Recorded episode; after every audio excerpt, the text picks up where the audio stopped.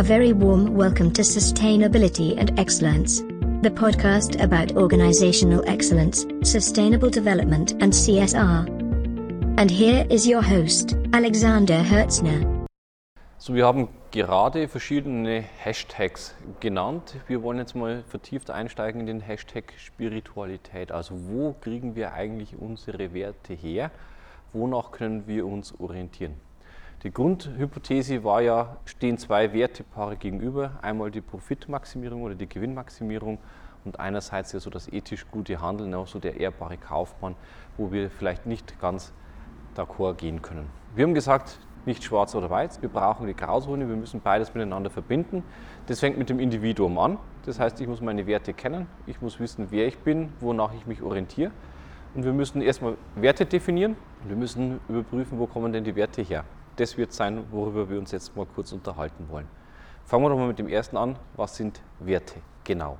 Wenn wir sie einfach mal als Klebstoff der Gesellschaft nehmen, sind sie etwas Unsichtbares, aber etwas Wünschenswertes. Ja, wir wollen ehrlich sein, bestimmte Tugenden, die wir ansprechen können.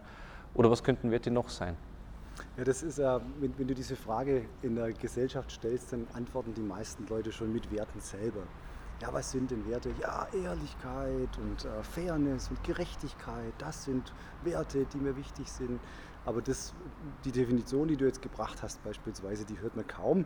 Die ist aus dem Lehrbuch, äh, der etwas Wünschenswertes. Oder wenn man jetzt mal in, im äh, Handbuch für Philosophie beispielsweise nachguckt, dann geht es schon los. Da wird dann schon äh, definiert, dass Werte äh, etwas Subjektives sind, das einem gewissen Sachverhalt oder einem äh, gewissen Gegenstand beigemessen wird. Also wird, findet eine Wertung statt, sage ich mal. Das ist vielleicht auch äh, in Richtung Psychologie etwas.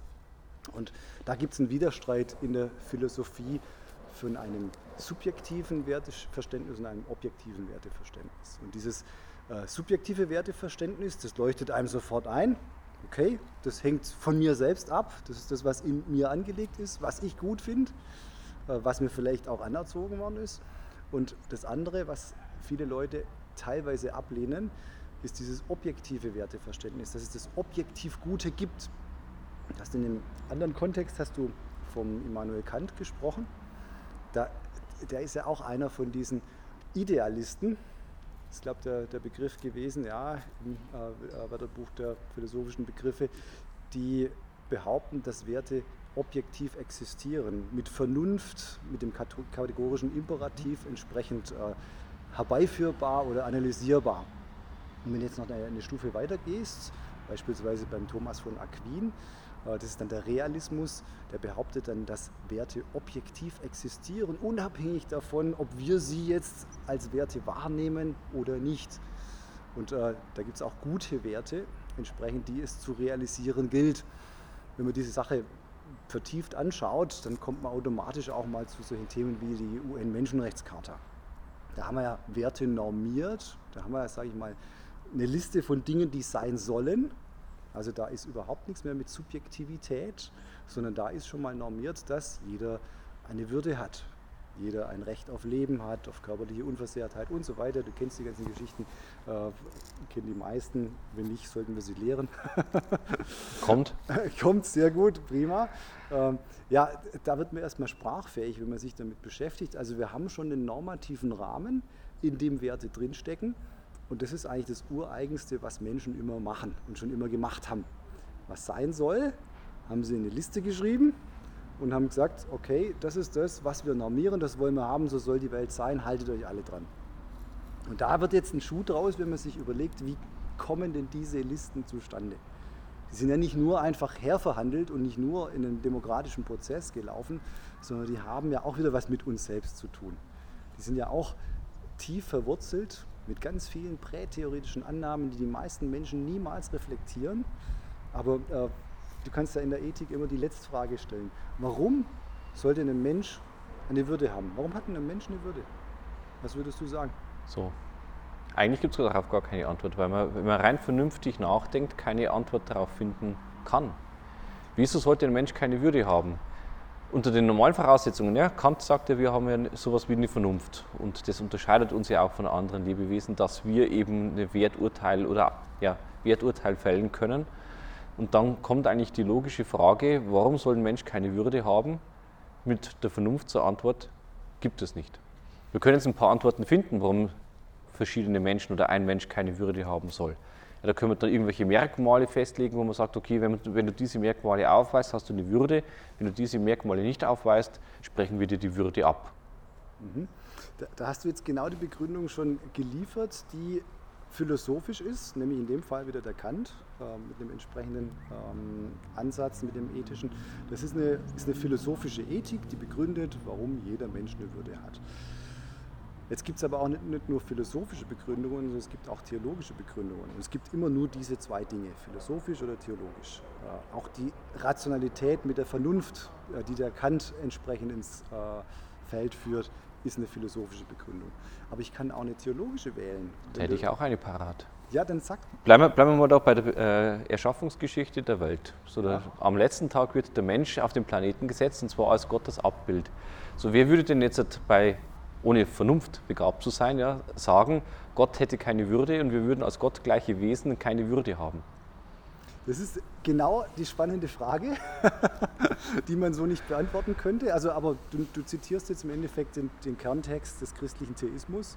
Das genau. ist die Schöpfungsgeschichte, die es ja in zwei Varianten gibt. Also das eine ist ja, und Gott hat sich äh, mit sich selbst unterhalten sozusagen. Das ist ein Hinweis auf diese drei Einigkeiten. Hat sich überlegt, Mensch, äh, lasst uns Menschen machen als unser Abbild. Äh, und das ist die Begründung, die theologisch-christliche Begründung, warum jeder Mensch, egal welcher Religion, sexueller Orientierung, was auch immer, diese Würde besitzt. Weil jeder Mensch ein Abbild Gottes ist und wir auch ein Abbild Gottes sind und deswegen auch diesen anderen Menschen diese Würde nicht absprechen können, weil wir sie miteinander teilen. Also eine theologische Begründung, ganz einfach. Richtig. Äh, und die wird aber kaum irgendwo gelehrt. Also wir haben beispielsweise, wenn wir äh, in der Ethik unterwegs sind, finden wir ganz viel philosophische Ethik, aber ganz wenig theologische Ethik, gerade im betriebswirtschaftlichen Bereich. Ich frage mich warum.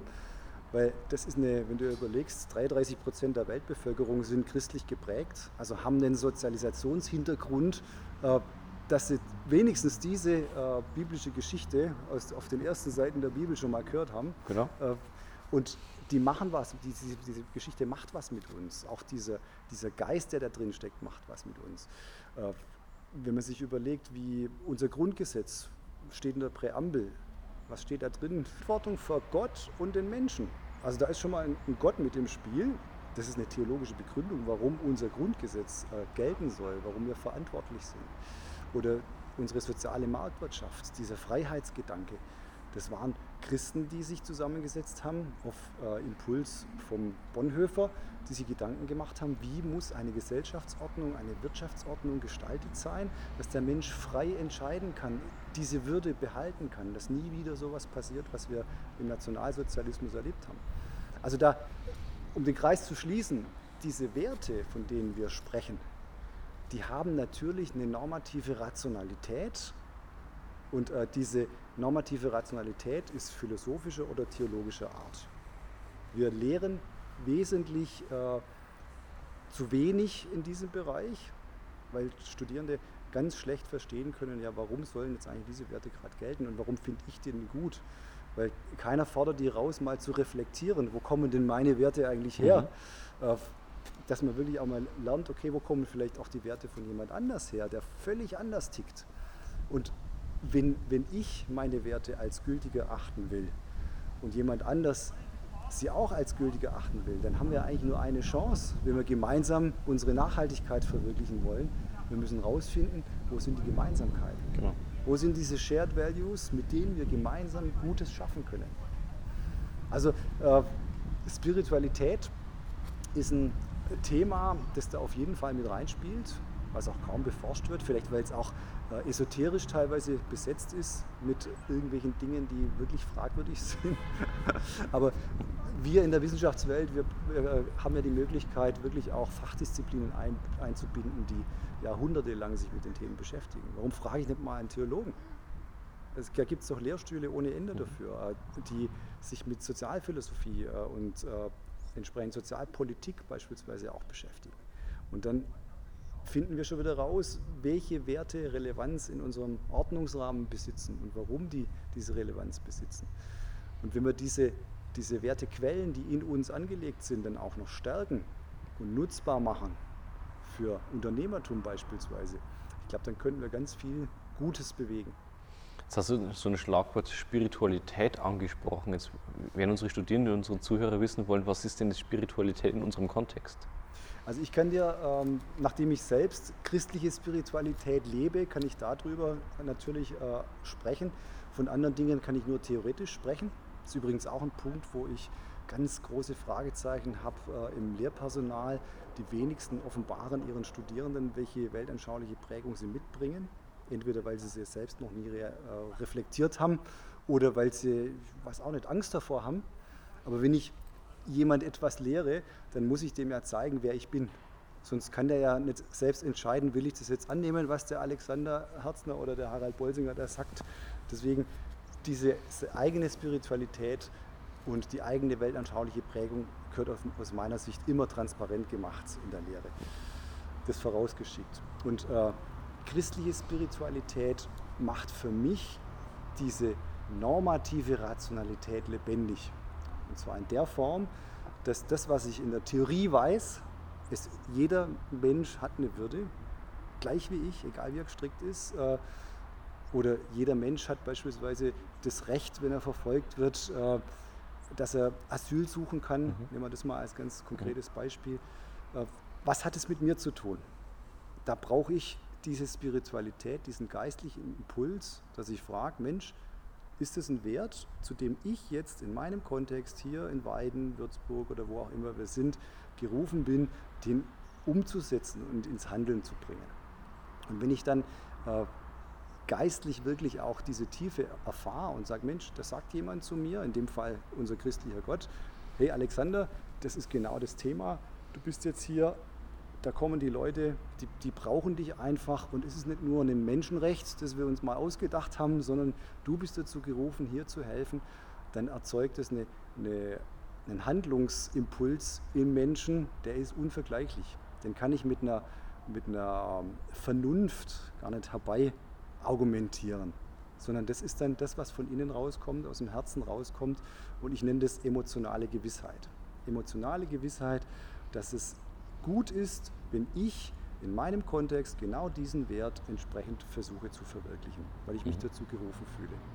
Das ist jetzt so eine, eine allgemeine äh, Darstellung, äh, wie man in der Theologie, Theologie würde man das den Heiligen Geist nennen, das ist jetzt äh, meine Worte aus betriebswirtschaftlicher Sicht.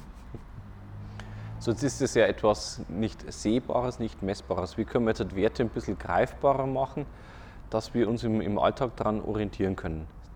Die Menschenrechte, hast du ja angesprochen, gibt es ja. ja. jetzt gerade auch, äh, wo man sagen, Asylrecht oder körperliche Unversehrtheit, Sklaverei etc. pp. Das ist ja etwas, was ich sage, das kann ich jetzt direkt am eigenen Leib erfahren oder auch mir irgendwo vorstellbar bewusst machen.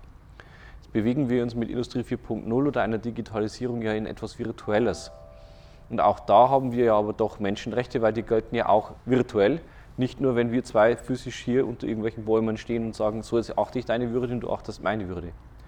Auch da gibt es ja Menschenrechte, die genau durch die Digitalisierung beeinträchtigt werden könnten oder nicht beeinträchtigt werden könnten. Wie machen wir jetzt Werte und Menschenrechte greifbar? Ja, wie machen wir sie greifbar? Indem wir sie zur Anwendung bringen. Das ist äh, die, die simpelste Erkenntnis, die man auch in der Lehre immer wieder transportieren sollte, ist, Werte sind nichts wert, wenn sie sich nicht im Handeln zeigen. Und genau das Gleiche gilt auch auf Meso-Ebene für Unternehmen. Tolle Hochglanzbroschüren, wir sind so nachhaltig und jetzt haben wir die SDGs verwirklicht und so weiter und so fort und wir machen CSR, bla bla bla. Äh, und es passiert aber nichts, äh, ist wirklich im wahrsten Sinne des Wortes wertlos. Also das Handeln ist relevant und da muss man sich dann überlegen, ja gut, äh, wie muss ich denn selbst handeln, wenn ich Unternehmen bin, wenn ich Unternehmer bin, Unternehmerin bin, um beispielsweise das, was ich für mich erkannt habe, das richtig ist, nämlich die Menschenwürde, äh, dass Menschen frei sein sollen, Sklaven beispielsweise. jetzt kommen wir in die klassische äh, Geschichte mhm. der CSR-Thematik, Lieferkettenanalyse. Wenn ich der Meinung bin, dass alle Menschen frei zu sein haben Und ich möchte das für mich auch in Anspruch nehmen. Und ich fühle mich dazu gerufen, das Thema auch wirklich zu verfolgen. Ja, dann muss ich das auch in meinem Unternehmen machen. Dann muss ich sagen, lasst uns doch mal die Lieferkette wirklich anschauen. Und wenn wir etwas finden, dann lasst uns versuchen, es abzustellen. Und da braucht man sich auch nicht schämen dafür, wenn man was findet. Weil diese Wirtschaft ist ja momentan noch so aufgebaut, dass, dass diese, es okay ist. Dass es, ja? ja es wird das, einfach das akzeptiert. akzeptiert. Es, jeder weiß genau Bescheid in bestimmten Branchen, wie die Geschichte funktioniert. Aber gleichzeitig haben wir jetzt als hochentwickeltes Industrieland und eingebunden in den Staatenbund, der absolut geniale Marktmacht hat, nämlich Europa, haben wir die Möglichkeit, die Sachen zu verändern. Mhm. Wir brauchen ja nur sagen, wir akzeptieren es nicht mehr. Alles, was mit, nachweislich mit Sklavenhandel entsprechend produziert worden ist, das wird im Hafen nicht mehr gelöscht, sondern das schickt man wieder zurück. Kommt nicht mehr rein. Punkt um. Also da kann man dann wieder auf, auf uh, supranationaler Ebene oder Makroebene entsprechend unterwegs sein, in der WTO das verankern. Man kann auf Mesoebene unterwegs sein, als Unternehmen sagen, tut mir leid, wir stehen für solche Dinge nicht zur Verfügung. Und wenn man merkt, man erleidet einen Wettbewerbsnachteil, weil es die anderen alle weitermachen, ja, dann werde ich politisch aktiv. Dann gehe ich als Unternehmer, als Unternehmen mit Marktmacht auf die Politiker zu und sage, sag, schau mal her, Kakao beispielsweise, mhm. ähm, jeder weiß, was da an der Côte d'Ivoire passiert. Kleine Kinder werden gekauft und äh, versklavt, um Kakao zu ernten. Wir kaufen das ein, die anderen wollen nicht mitspielen, also lass es uns doch mal transparent machen, wir brauchen hier Regulierung. Und dann kommt die ganze Branche ganz schnell und sagt, Moment, wir brauchen keine Regulierung, da haben wir ja Angst davor. Genau. Freiheit genau. der Wirtschaft. Lass uns doch eine Selbstverpflichtung. Haben wir ja wieder den Ort der Moral, die Frage nach dem Ort des Morals gefunden, ne? nämlich in der Regulierung.